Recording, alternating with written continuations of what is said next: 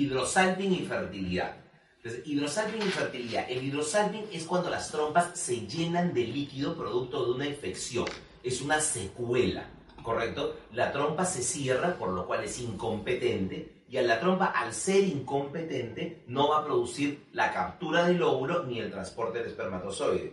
Pero todo lo contrario, lejos de ser incompetente, esta trompa lo que va a producir es un líquido tóxico que va a albergar y que va, va a disminuir la tasa de implantación. La conducta de un hidrosalping es la extracción de las trompas para realizar una fertilización in vitro secundaria. Esa trompa enferma, llena de líquido, hay que sacarla.